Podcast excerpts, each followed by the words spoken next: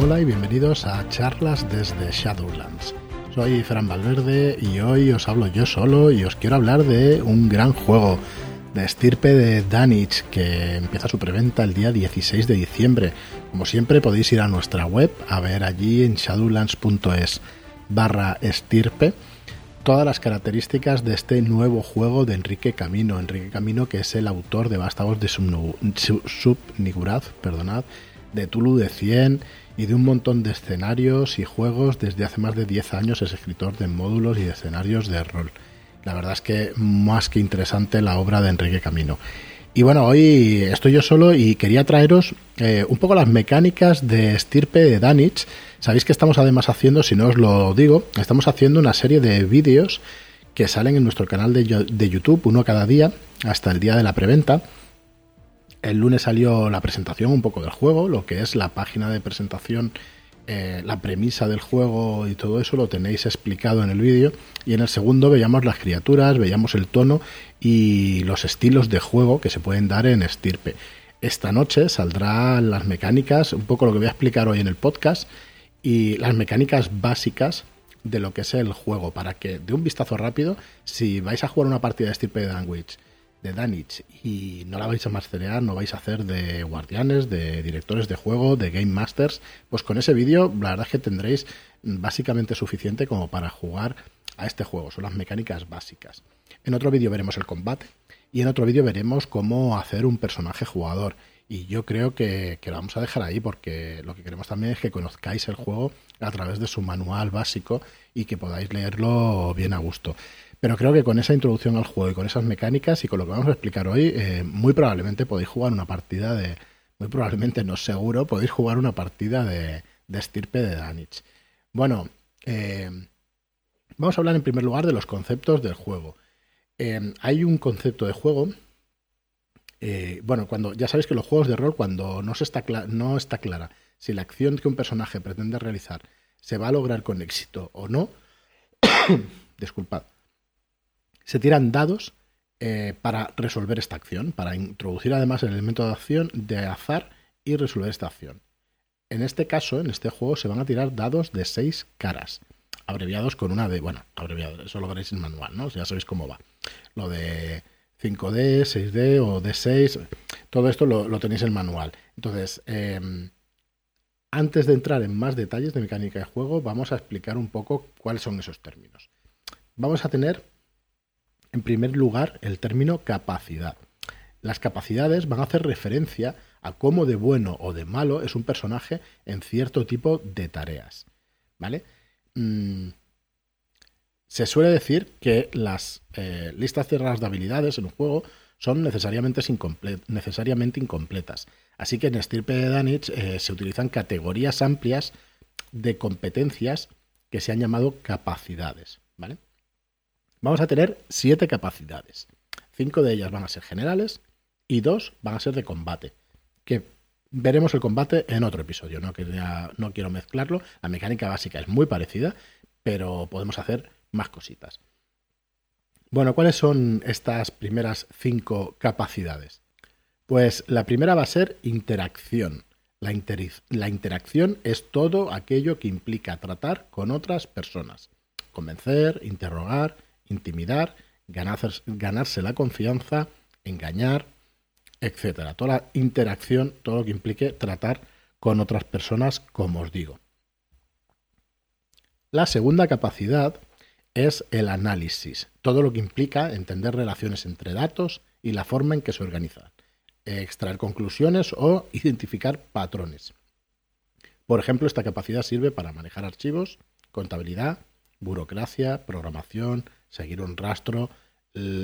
Eh, puede ser leer libros, aunque tenemos otra también que, nos lo va a permitir. Pero esta capacidad de análisis implica todo, eh, entender los datos, manejar archivos y ver eh, un poco la situación general en este análisis de una situación. Como veis, son muy amplias. La tercera es técnica. La técnica es todo lo que requiere una mezcla entre de aprendizaje y habilidad manual o coordinación mano-ojo, como puede ser el bricolaje, el conducir, la mecánica, la cerrajería. Ya, ya, vemos que son muy amplias estas capacidades, pero no os preocupéis que luego van a venir algo que las va a puntualizar, ¿vale? Bueno, la siguiente es erudición, la cuarta es erudición. La erudición es todo lo que se refiere a conocimiento teórico puro o memorización de datos, arqueología, biología, historia, leyendas urbanas, etc. Y la última va a ser físico, que es todo lo que implica forzar el propio cuerpo. Correr, saltar, trepar, esquivar, resistencia, reflejos, nadar, moverse silenciosamente, todo lo que tenga que ver con el físico de una persona y con lo que va a intentar pues, hacer de manera eh, con tu cuerpo, vamos. Bueno, pues como decía, estas capacidades son tan amplias que vamos a necesitar algo más eh, concreto para representar las experiencias y conocimientos concretos que tiene un personaje jugador y que haya podido adquirir durante su vida. Por ello, además de estas puntuaciones de las cinco capacidades, el personaje, un personaje recién criado, va a tener cuatro especializaciones. Son conocimientos concretos en los que destaca por encima de su nivel general en una capacidad específica. ¿Vale? Un personaje puede tener una forma física en, buena forma física en general, pero además destaca como nadador, por ejemplo. ¿Vale?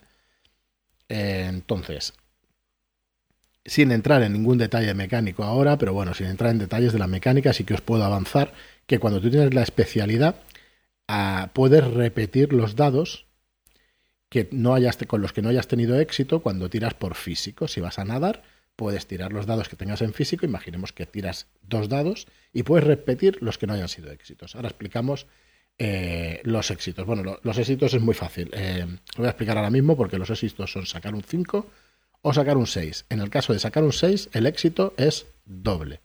¿Vale? Así que con estas especializaciones que cuelgan de las capacidades, vamos a poder repetir los dados que no sean éxitos. ¿Vale? Pero que quede claro que la verdad es que es muy facilito, ¿no? Pero, pero bueno, eh, es necesario. Bueno, luego vamos a tener el concepto de manifestaciones de Yosozot. Entonces, eh, estos son los poderes, las habilidades sobrehumanas, eh, el provocar esas manifestaciones. En realidad no son poderes, sino que son manifestaciones del dios. Los personajes jugadores pueden hacer manifestaciones a través del dios. Y luego tenemos el concepto de pasos hacia el umbral. Eh, los pasos hacia el umbral determinan la cercanía del personaje a Yosozot y a su propia esencia primigenia. Cuando, cuando un personaje ha dado tantos pasos, se representan con casillas, como para alcanzar el umbral, en ese momento se hace uno con el dios exterior y deja de ser un personaje jugador. ¿vale? ¿Cuándo se dan pasos al umbral? Se dan al provocar manifestaciones de Yosozot. Así que usar vuestros poderes van a tener unas consecuencias bastante duras en este juego. Bueno, y comentábamos hace un momentito que en la resolución de tareas eh, vamos a tirar unos dados. Vamos a tirar dados según la capacidad que estemos utilizando para la acción que queramos realizar. Y luego vamos a tirar, eh, también vamos a repetir los dados eh, de la especialidad que tengamos si no hemos tenido éxito. Bueno, pues lo vuelvo a repetir. Un éxito es sacar un 5 o sacar un 6. Los 6 cuentan como éxitos dobles, ¿vale? Para que una acción tenga éxito debe obtenerse al menos un 5 en uno de los dados. Si hay algún resultado de 6, se va a considerar que el éxito ha sido especialmente bueno. En términos de juego de mecánica, va a contar como dos éxitos. ¿Vale? Vas a tener un éxito que es el, que representa lograr la acción y un éxito extra. ¿Vale? Si hay otros dados de la tirada que también han obtenido más de un 5, pues también se considerarán éxitos extras. ¿Vale?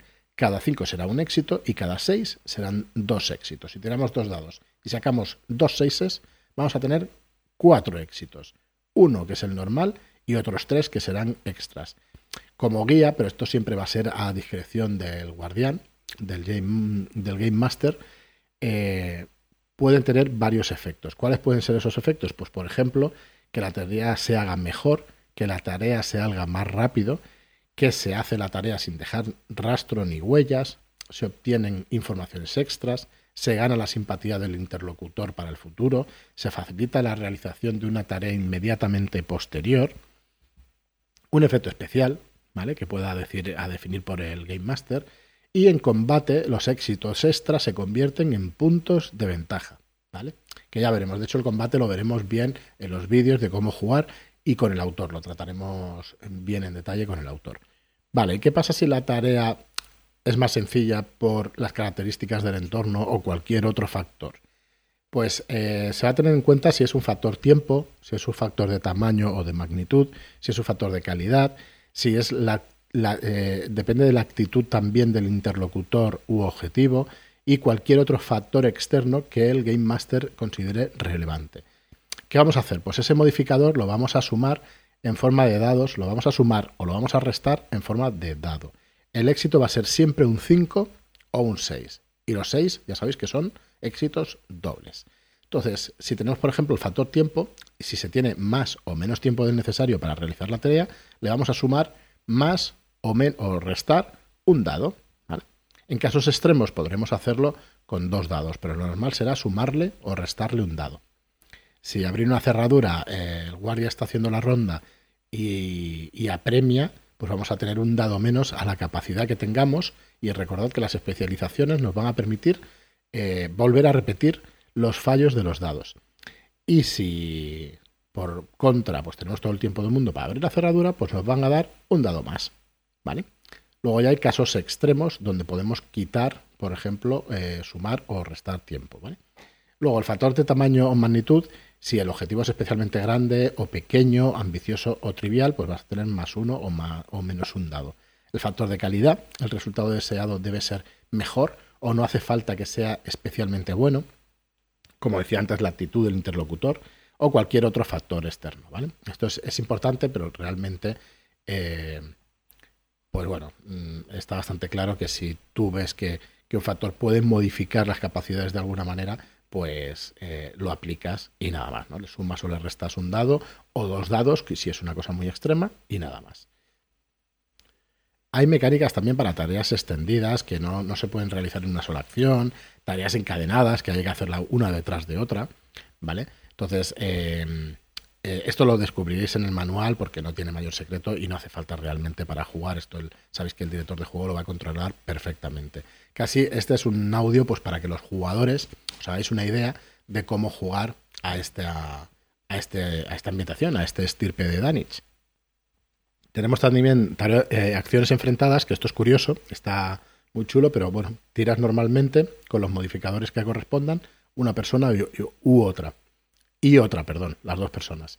Quien logre la mayor cantidad de éxitos gana el duelo. En caso de empate, quien haya obtenido la mayor cantidad de seises es el ganador. Y si esto no es suficiente para desempatar, quien tenga el mayor nivel en la capacidad eh, que se está utilizando, pues gana, ¿vale? Eh, si no se deshace el empate, incluso así, pues sigue la acción y se eh, seguirá durante un asalto más, digamos.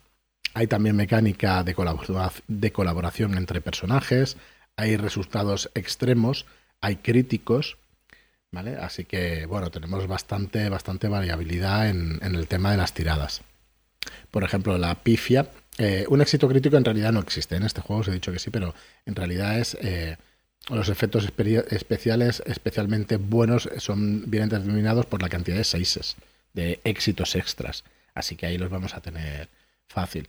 Eh, la pifia sí existe. Si sacas todos unos en los dados, va a, tener una acción, la acción va a tener unas consecuencias desastrosas.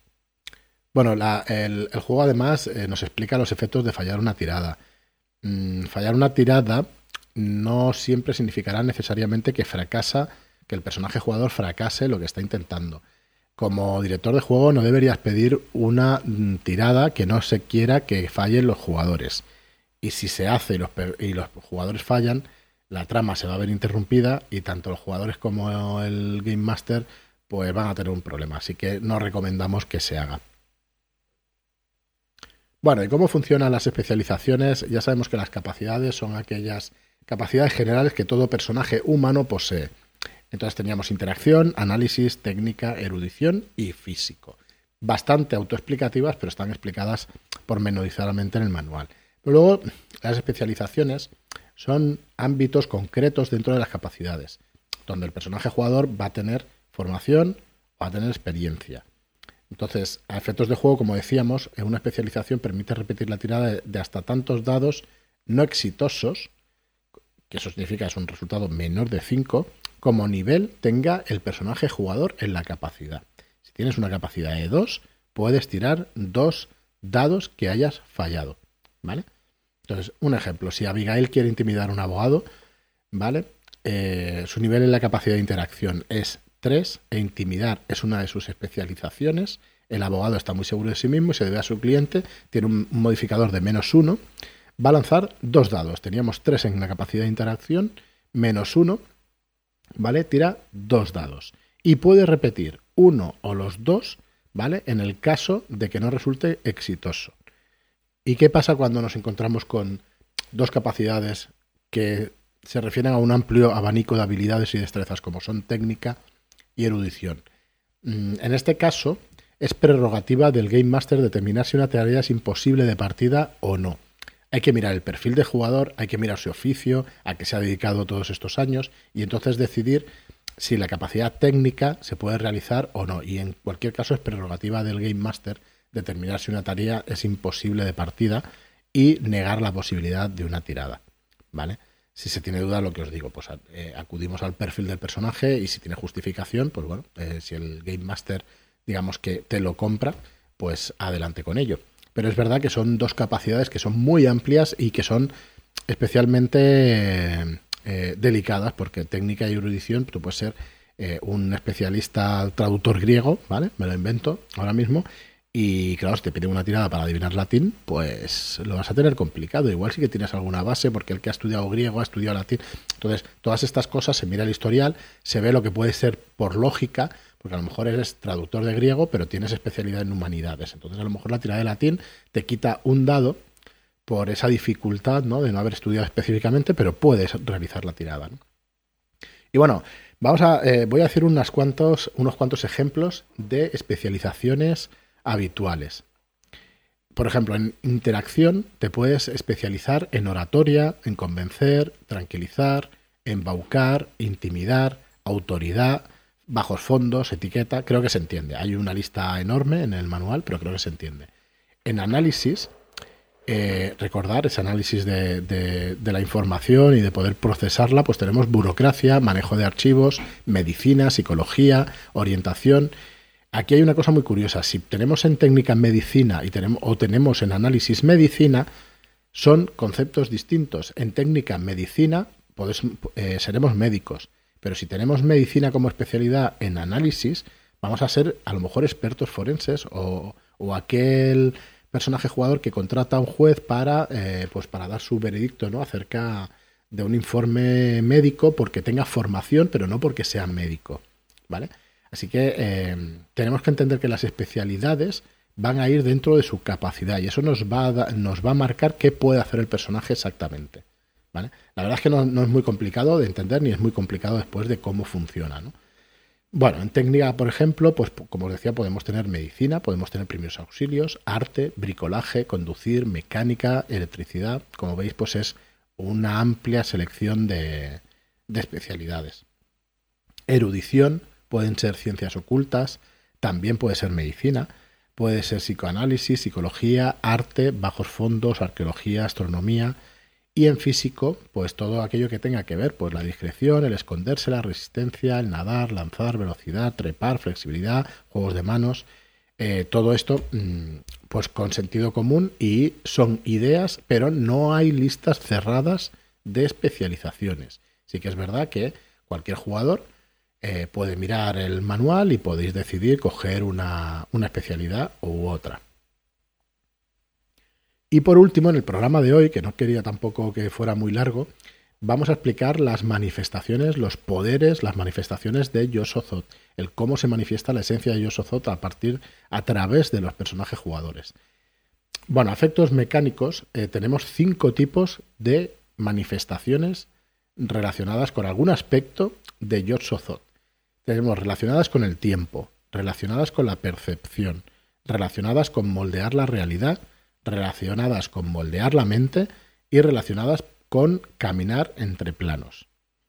Entonces, un jugador ha de decidir uno de estos cinco tipos, uno de los cinco, solo uno, para su personaje jugador y dentro de este definir una manifestación específica, que es la que se va a dar a través de él. Por ejemplo, puede elegir moldear la, mente, moldear la mente perdonad, y dentro de esta la capacidad concreta de proyectar sensaciones en la mente de otras personas. No hay una lista cerrada de capacidades concretas. Se va a dejar a criterio de los personajes jugadores, de los jugadores, perdón, y del Game Master definir ese uso específico y en su caso las limitaciones. ¿Vale? Luego vamos a tener un cuadro donde la magnitud de esas manifestaciones vamos a poder medirlas a través de la tirada que vamos a hacer. ¿Vale? Y realmente a mí me parece una genialidad. La verdad es que me encanta eh, la manera de, medir estos poderes. Hay una cosa muy importante que el, autor nos hace mucha incidencia en el juego, yo creo que tiene toda la razón, que es ponerle efectos visuales. Eh, como trabajo de la definición del poder que vas a tener, de la manifestación, eh, tienes que darle un impacto sensorial, tienes que explicar si tu mano brilla al proyectar una sensación, si se ven hilos plateados entre tus dedos y la cabeza del objetivo, si se percibe un pitido de baja intensidad durante un par de segundos. Mm, la verdad es que eh, para describirlo, para ponerle color, para ponerle gracia a la manifestación, la verdad es que es interesante, pero más que para el color y para todo eso, es para que el mundo reaccione ante esas eh, características de tu poder, ¿no? Eso está muy interesante, muy interesante. Bueno, y por último os voy a explicar un poco las, manifestaciones, las relacionadas con el tiempo, por ejemplo, el personaje jugador puede tener la habilidad de influir o en, eh, influir en o recibir información sobre su propia línea temporal. O sea, puede tener presciencia, ver su futuro inmediato, o saltar en el tiempo. Puede viajar a su propio futuro eh, que puede ser útil para evitar un puñetazo, por ejemplo. O puede eh, tener la habilidad de influir o recibir información sobre una línea temporal ajena. Puede ver lo que alguien ha hecho o va a hacer. O borrar sus recuerdos inmediatos. O puede tener la habilidad de percibir el pasado de un objeto, como la habilidad psicometría. Puede ver dónde ha estado un objeto, para qué se ha usado, quién lo ha tocado. ¿vale? O sea, al final, Josozot el paso para Yosozot, el paso del tiempo es algo abstracto. Entonces eh, puede moldearse y a través de esas manifestaciones lo pueden conseguir. Las manifestaciones relacionadas con la percepción. El personaje jugador puede tener la habilidad de encontrar o descubrir la localización de un objeto del que solo tenga noticias. O el personaje puede tener la habilidad de detectar la presencia de objetos o personas en las cercanías, que estén fuera de su línea de visión o de orientarse en un entorno desconocido, por ejemplo las relacionadas con moldear la realidad. El, jugador puede tener la habilidad de moldear su propia esencia material. En algunas manifestaciones habituales eh, afectarían a la posibilidad de evitar el daño, otorgar la dureza del acero a la piel, de acceder a lugares de manera subcepticia, volverse líquido, por ejemplo. También puede darse con usos ofensivos, convertir los puños en mazos o en fuego o proyectar tentáculos desde ellos. Em, es que es, bueno, es que es infinito. Estos poderes, la verdad es que eh, molan muchísimo porque es, bueno, es, una manera de, ver los poderes que, bueno, me parece súper súper evocadora, la verdad.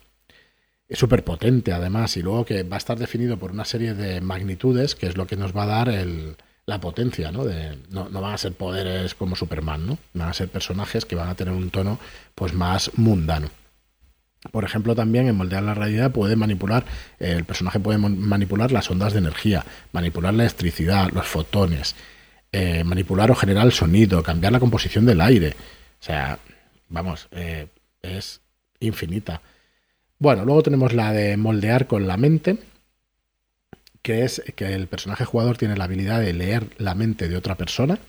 Y esta lectura no puede resultar compleja y generalmente estará limitada a conceptos sensaciones o intenciones del individuo. Podrá averiguar a grandes rasgos qué piensa la persona sobre algo o alguien o saber cómo se dispone a actuar. Si va a confesar, si va a huir, si va a atacar.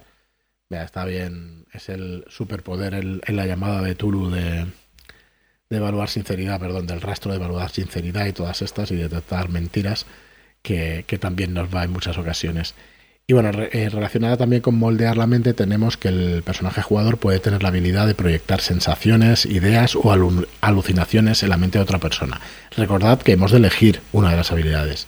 Que tengas relación, tu poder tenga relación con moldear la mente no significa que seas el profesor Xavier, que eres prácticamente omnipotente ¿no? con las mentes de del resto de personas.